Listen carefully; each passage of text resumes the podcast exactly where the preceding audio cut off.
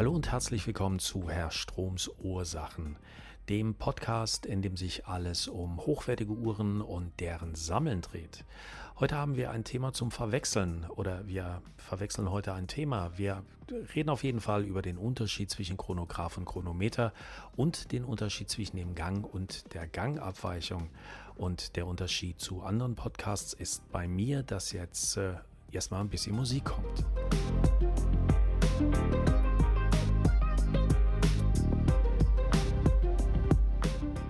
Ich vergaß und damit Sie mich nicht verwechseln, mein Name ist Bernhard Strom und ich bin heute der Urologe Ihres Vertrauens. Ähm, wir müssen mal über was reden, was ja für viele jetzt im ersten Moment sehr selbstverständlich daherkommt. Vor allen Dingen, wenn sie sich schon ein bisschen länger mit dem Thema Uhren beschäftigen. Aber wie gesagt, dieser Podcast ist auch und vor allen Dingen für Menschen, die sich dafür interessieren, gerade erst anfangen und ein bisschen was auch lernen wollen. Und wer könnte da besser sein als ich? Das ist auf jeden Fall mal so meine persönliche Meinung zu diesem Thema. Also heute Chronograph, Chronometer. Zwei Dinge, die relativ häufig verwechselt werden. Noch viel häufiger, auch wenn man es kaum merkt und kaum einer es weiß, ist die Verwechslung zwischen Begrifflichkeiten wie Gang und Gangabweichung. Deswegen hat sich der Herr Strom, also ich, gedacht, darüber sollten wir mal reden. Chronograph und Chronometer. Was ist er denn nun? Alle Besitzer eines kleinen Latinums unter uns wissen, diese Begrifflichkeiten kommen richtig aus dem Griechischen. Und zwar, wenn ich mir da nehme, Chrono, Graph und Meter. Wir haben da erstens Chronos, die Stunde. Dann haben wir Graph als äh, Wortstamm, was so viel heißt wie Schrift, niederschreiben oder einfach nur schreiben. Und wir haben auf der anderen Seite ähm, dies, äh, die Begrifflichkeit des Meter aus dem griechischen Metron, Maß, Maßstab, also sozusagen Zeitmesser. Fangen wir an mit dem Zeitschreiber, also dem Chronographen.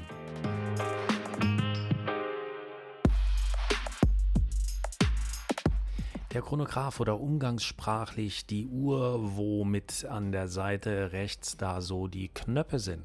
Also diese beiden Drücker in der Mitte, die Krone, die kann man drehen und äh, meistens oberhalb und unterhalb der Krone zwei Drücker, die, wie der Name schon sagt, die man drücken kann. Es ist nichts anderes wie, ja, eine Stoppuhr am Handgelenk. Die Definition genauer heißt, dass ein Chronograph mit pH beziehungsweise natürlich auch der Chronograph mit einfachem F hinten ähm, bei einer Uhr eine Zusatzfunktion ist, ähm, die es gestattet, einen Sekundenzeiger unabhängig von dem eigentlichen Werk, das vielleicht auch eine Sekunde hat, unabhängig von dem eigentlichen Werk den ähm, neuen, einen zweiten Sekundenzeiger zu starten, zu stoppen und wieder in seine Ausgangsposition zurückzuführen. Und damit ähm, dann eine bestimmte Zeiteinheit zwischen diesen beiden Vorgängen des Drückens, Drückens und wieder Zurücksetzens zu messen. Das erste rein optische Erkennungsmerkmal eines Chronographen habe ich gerade genannt. Das sind die Drücker auf der äh, Seite der Krone, außer zum Beispiel, jetzt wird, wird, natürlich der Fachmann direkt sagen, außer, außer, da haben wir doch was.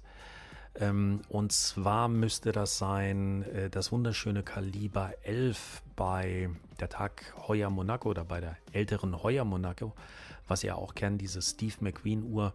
Und da sitzt die Krone auf der link linken Seite. Also linke Seite ist was zum Drehen, rechte Seite ist was zum Drücken. Es gibt sogar Eindrückerchronographen, bei denen dann Start, Stopp und äh, Rücksteller in einem einzigen Knopf mit der Funktion nacheinander versehen sind. Aber am häufigsten sind es diese beiden Drücker, die diese beiden Funktionen übernehmen. Das ist das erste Erkennungsmerkmal. Das zweite Erkennungsmerkmal ähm, auf dem Zifferblatt erkennen wir meistens zwei oder drei ähm, kleine Hilfszifferblätter die sogenannten Totalisatoren. Und diese Totalisatoren mit kleinen Zeigern drin, die haben dann die Aufgabe, die Minute bzw. die Stunde zu messen. Wenn Sie zwei Totalisatoren haben, die zum Beispiel bei der 3 und bei der 9 sitzen, dann sprechen wir bei dieser Anordnung von Bicompax. Wenn äh, eine Uhr drei Totalisatoren besitzt, bei der 3 bei der 6 und bei der 9, dann reden wir von Tricompax. Abgeleitet ist dieser Name ähm, nach dem Uhrenmodell Tricompax von Universal Genève aus dem Jahr 1936, das zum ersten Mal diese drei Totalisatoren Hilfszifferblätter in V-Form ähm, aufgewiesen hat. Was am Anfang für den Benutzer ein wenig verwirrend ist, dass wenn Sie die Startfunktion drücken, die Sekunde meistens aus der Mitte kommt. Das heißt, der große Sekundenzeiger ähm, beginnt dann zu laufen, der misst die Sekunde. Diese kleinen Hilfszifferblätter, dort wird dann die Minute gemessen. Wenn es bei der 3 die sozusagen, ich sage jetzt mal äh, plump gesagt, die Minuterie wäre, falscher Begriff, am richtigen Ort, ähm, dann sehen Sie, dass dort meistens nur 30 Minuten gemessen werden einfach für die Aufteilung, für die bessere und bessere Ablesbarkeit der Zifferblätter und äh, dann auf einem zweiten Hilfszifferblatt zwölf Stunden gemessen werden können. Also Sekunde aus der Mitte, dann die Minute und dann die Stunde. Was leicht verwechselt wird, ist, äh, ich bin häufiger gefragt worden, wenn ich mich mit äh, Laien über Uhren unterhalten habe und einen Chronographen gezeigt habe, dann kam sehr oft äh, die Bemerkung, ja, Moment mal, der Sekundenzeiger funktioniert ja nicht. Warum steht denn der die ganze Zeit? Damit war die Stoppsekunde gemeint, wie gesagt, der große Zeiger aus der Mitte. Ähm, es gibt dann sehr oft noch, meistens auf der 9, ein kleines Hilfszifferblatt mit der kleinen Sekunde des Uhrwerks. Erkennen Sie daran, dass es immer läuft, egal ob eine Stoppfunktion angestellt ist, ja oder nein. Diese kleine Sekunde läuft immer und zeigt Ihnen dann auch, ja, mal plump gesagt, dass die Uhr überhaupt funktioniert.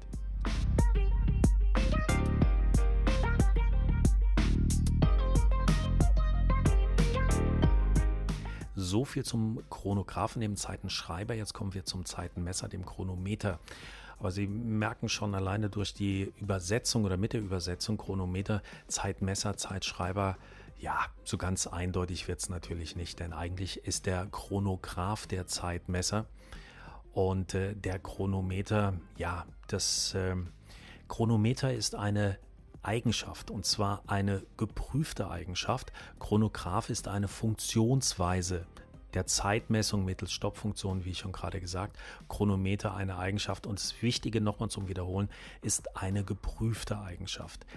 Ähm, der Chronometer ist, auch das nochmal einfach gesagt, eine sehr, sehr genau gehende Uhr.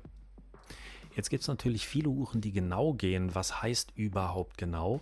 Und äh, viele Uhren, ob alt, ob jung, ja, bei denen es halt auch zufällig ist, gar nicht so sehr abhängig vom Werk oder dem Modell, sondern einfach nur, weil sie klasse eingestellt sind oder ähm, weil sie halt wunderbar behandelt werden und relativ wenig laufen. Deswegen habe ich vorhin gesagt, die geprüfte Eigenschaft. Ein Chronometer kann nur so genannt werden oder darf sich nur so nennen, wenn er wirklich zertifiziert wird. Und äh, lange wurde eine Zertifizierung, also die Chronometerprüfung, ausschließlich in der Schweiz vorgenommen und zwar von der COSC, die Abkürzung COSC, die nichts anderes bedeutet wie Contrôle officiel Suisse de Chronometre. Und äh, bis äh, vor einigen Jahren war diese ja, Prüfstelle die einzige, die wirklich dann Uhren sozusagen als Chronometer zertifiziert hat. Das ist eine Prüfung, die 15 Tage lang dauert. Dort werden die Rohwerke, also nur die Werke, ich komme gleich auf den Unterschied, in fünf verschiedenen Lagen gemessen. Die Lage heißt, je nachdem, wie diese Uhr gelegt wird, hingelegt wird, nehmen sich einfach eine Uhr, die sie, wenn es jetzt eine ganze Uhr wäre, aufs Glas legen, auf den Deckel legen, auf die linke oder rechte Seite, also auf die Flanken legen, etc. etc. Das sind die fünf verschiedenen Lagen, in denen diese Rohwerke gemessen werden. Und dabei wird dann der mittlere tägliche Gang gemessen. Und äh, zu dem Gang und der Gangabweichung komme ich nachher noch. Ähm, hier läuft Ihnen jetzt zum ersten Mal diese Begrifflichkeit des mittleren täglichen Gangs über den Weg und das in einer Toleranz, in einer Toleranz von minus 4 oder plus 6 Sekunden. Wenn sich dieses Werk äh, im mittleren Gang über diese 15 Tage hinweg genau in diesem Bereich minus 4 und plus 6 Sekunden befindet, dann sind die äh, Kriterien erfüllt. Es gibt noch ein paar mehr Kriterien, die wesentlich detaillierter sind, aber ich belasse es hier einfach ja jetzt im Moment mal beim Gang. Das ist auch überall, sage ich mal, im Netz nachlesbar, wenn Sie sich die Definitionen angucken. Hier im Moment ähm, ein, ja, eine sehr exakt gehende Uhr. Ich habe es vorhin erwähnt, lange Zeit war es ausschließlich in der Schweiz möglich, diese Prüfung abzulegen. Aber seit September des Jahres 2006 existiert auch in der Sternwarte Wempe Chronometer Glashüter SA eine deutsche Prüfstelle für, Chronom für Chronometer, die von der Wempe KG, dem Schmuck- und Uhrenhändler, betrieben wird. Die Grenzwerte, die dort also gemessen werden und die Zertifizierung entsprechen ähm, eigentlich dem, was Sie auch äh, aus der Schweiz kennen, was ich vorhin also schon mal genannt habe, mit dem kleinen Unterschied, dass ähm, bei diesen Prüfungen die gesamte Uhr getestet wird. Das heißt, äh, die ähm, Werke innerhalb des Gehäuses, so werden sie getestet, nicht nur die Werke alleine und solo und das ist der kleine Unterschied. Diese Prüfstellen sind auch markenunabhängig. Das heißt, dass verschiedenste Marken, äh, Rolex, Breitling und so weiter und so weiter, Omega, ähm, auch dort getestet werden und äh, es ist auch nicht so, dass jetzt ein äh, Chronometer ähm, eine absolut seltene Uhr ist. Also jährlich werden 1,8 Millionen Werke verschiedenster Hersteller auf diese Art und Weise auf Ganggenauigkeit äh, geprüft. Also die Exklusivität des Chronometeraufdrucks auf dem Zifferblatt, die hält sich also markenübergreifend nur wirklich in Grenzen. Ähm, dann gibt es natürlich die Spezialisten, die sagen, wir wollen da noch ein bisschen was draufsetzen. So zum Beispiel Omega, die äh, seit Ende 2015 einen Master-Chronometer, wenn er denn nur einer ist, auf das Zifferblatt drucken, ihre eigenen Uhren natürlich nur, nur von Omega. So darf sich dann die Omega nennen, die überhaupt nicht nachgeht, keine Toleranz und nur maximal 5 Sekunden pro Tag vorläuft, dann, äh, wenn es eine Omega ist, darf sie sich Master-Chronometer nennen.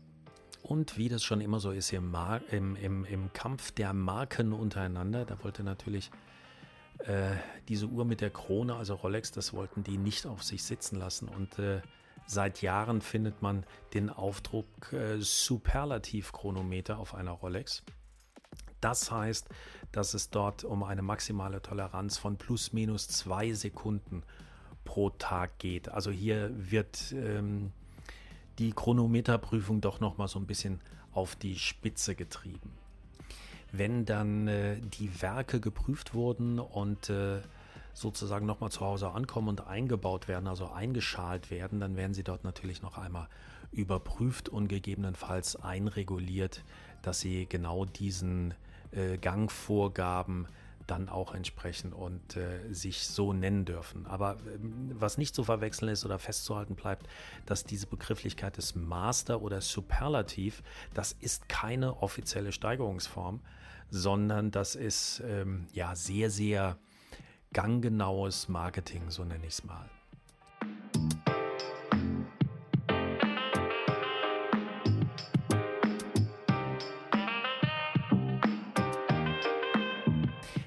Bleibt also festzuhalten, dass Chronometer auf jeden Fall sehr, sehr genau gehen, aber nicht jede Uhr, die wirklich absolut genau geht und äh, plus minus zwei Sekunden hat, ist auch ein zertifizierter Chronometer. Sie können jetzt auch nicht so einfach äh, pauschalisieren und einfach sagen, okay, Chronometer, das sind immer diese wirklich teuren Uhren mit den sensationellen Werken drin. Auch, auch bitte nicht zu verwechseln, dass das immer Manufakturwerke sein müssen. Also der Schluss Chronometer sehr exakt, sehr teuer, der stimmt in ja einigen Fällen, aber nicht unbedingt. Es gibt auch zum Beispiel den absoluten Klassiker äh, der ETA-Werke also das ETA 7750, was es auch in der Version ETA 7753 gibt, inklusive Chronometerzertifizierung. Also auch hier gibt es Uhren, die irgendwo in der 1500 ähm, Euro, 1600 Euro Klasse spielen, die durchaus ein Chronometer-Zertifikat haben und es vor allen Dingen auch verdient haben, weil es äh, auf einer Basis eines sehr, sehr häufig vorkommenden und extrem häufig gebauten Werkes doch ja da tolle Werte rausgekitzelt werden. Übrigens noch so ein kleiner Fun-Fact zum Besserwissen und Angeben auf einer Fete, weil äh, häufig gesagt wird, ja, Chronometer, wenn ich eine genaue Uhr haben will, dann kaufe ich mir einfach eine Quarzuhr. Es gibt übrigens auch äh, Quarzuhren mit Chronometerprüfung. Und die ist sogar noch etwas strenger, weil die Quarzuhr von sich aus natürlich etwas genauer laufen sollte. Und zwar gibt es da äh, zum Beispiel von Certina Chronometer, die ja weniger als 400 Euro kosten, inklusive Chronometerprüfung und ganz, ganz tollem Gang, außer dass ich sie nicht immer aufziehen muss oder die Uhr keine Automatik hat. Wer es also mag, das mal nur zum Angeben nebenbei.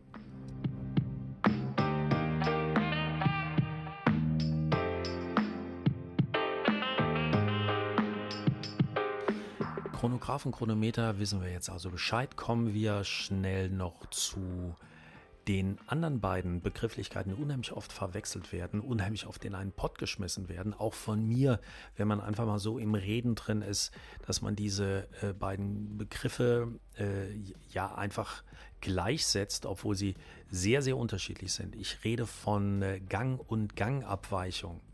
Dann haben wir noch Gangdauer, wir haben noch Gangreserve etc. etc. Aber die Grundlagen sind Gang und Gangabweichung. Jede Uhr hat einen Gang. Das haben wir vorhin schon gehört, den mittleren täglichen Gang. Und ähm, dieser Gang, ich gebe Ihnen einfach mal ein Beispiel, wenn Sie eine Uhr haben, die jeden Tag, ich sage jetzt mal, 10 Sekunden nachgeht, dann hat diese Uhr einen mittleren täglichen Gang, Klammer auf, weil es ja jeden Tag 10 Sekunden nachgeht, dann hat diese Uhr einen mittleren täglichen Gang von minus 10 Sekunden am Tag. Geht sie eine Minute vor, jeden Tag, dann hat sie plus eine Minute am Tag als Gangwert. Im Gegensatz dazu gibt es die Gangabweichung oder die Gangdauer. Wir gehen jetzt einfach mal von den 10 Sekunden Nachlauf aus, minus 10 Sekunden jeden Tag. Die Schwankung zu diesen 10 Sekunden an einem Tag, also an einem Tag geht sie dann 5 Sekunden noch mehr nach, also 15 Sekunden nach oder dann nur noch 5 Sekunden nach. Die Abweichung vom mittleren täglichen Gang, das ist die Gangabweichung. Abweichung oder der Gangfehler. Und der ähm, wird beeinflusst durch ähm, äußere Gegebenheiten, wie zum Beispiel Temperatur, Luftdruck, wie die Uhr getragen wird, wo sie liegt, etc. etc. Ein Gang wird immer unter den gleichen Bedingungen gemessen, indem die Uhr ähm, äh, eingespannt wird in verschiedenen Lagen. Das ist das, was ich vorhin auch schon gesagt habe bei der Chronometerprüfung. Und eine Gangabweichung ist das, ja, was dann halt anders läuft im tagtäglichen Gebrauch, wenn alle Einflüsse äh, von außen auf die Uhr dann noch dazukommen. Die Gangreserve, das als letztes, ähm, ist nochmal ganz was anderes. Die Gangreserve ist die Länge der Dauer die Länge der Dauer. Gibt es das überhaupt? Nein. Die Gangreserve ist die Dauer, wie lange die Uhr läuft, wenn Sie sie jetzt ausziehen und einfach hinlegen. Das ist vor allen Dingen bei einer automatikgetriebenen Uhr, die ja durch Bewegung aufgezogen wird, wichtig. Heißt, Sie haben die Uhr voll aufgezogen, egal ob Automatik oder Handaufzug und die Uhr wird dann nicht mehr bewegt, sie wird einfach nur hingelegt.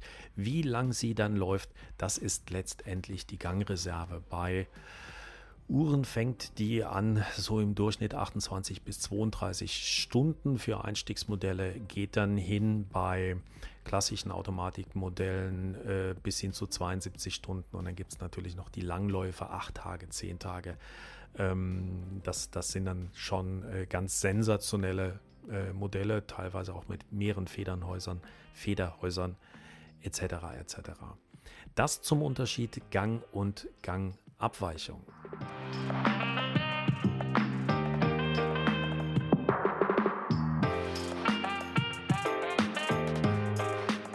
Apropos Gang, der Saarländer würde jetzt sagen, jetzt ist er mal aber genug auf den Keksgang.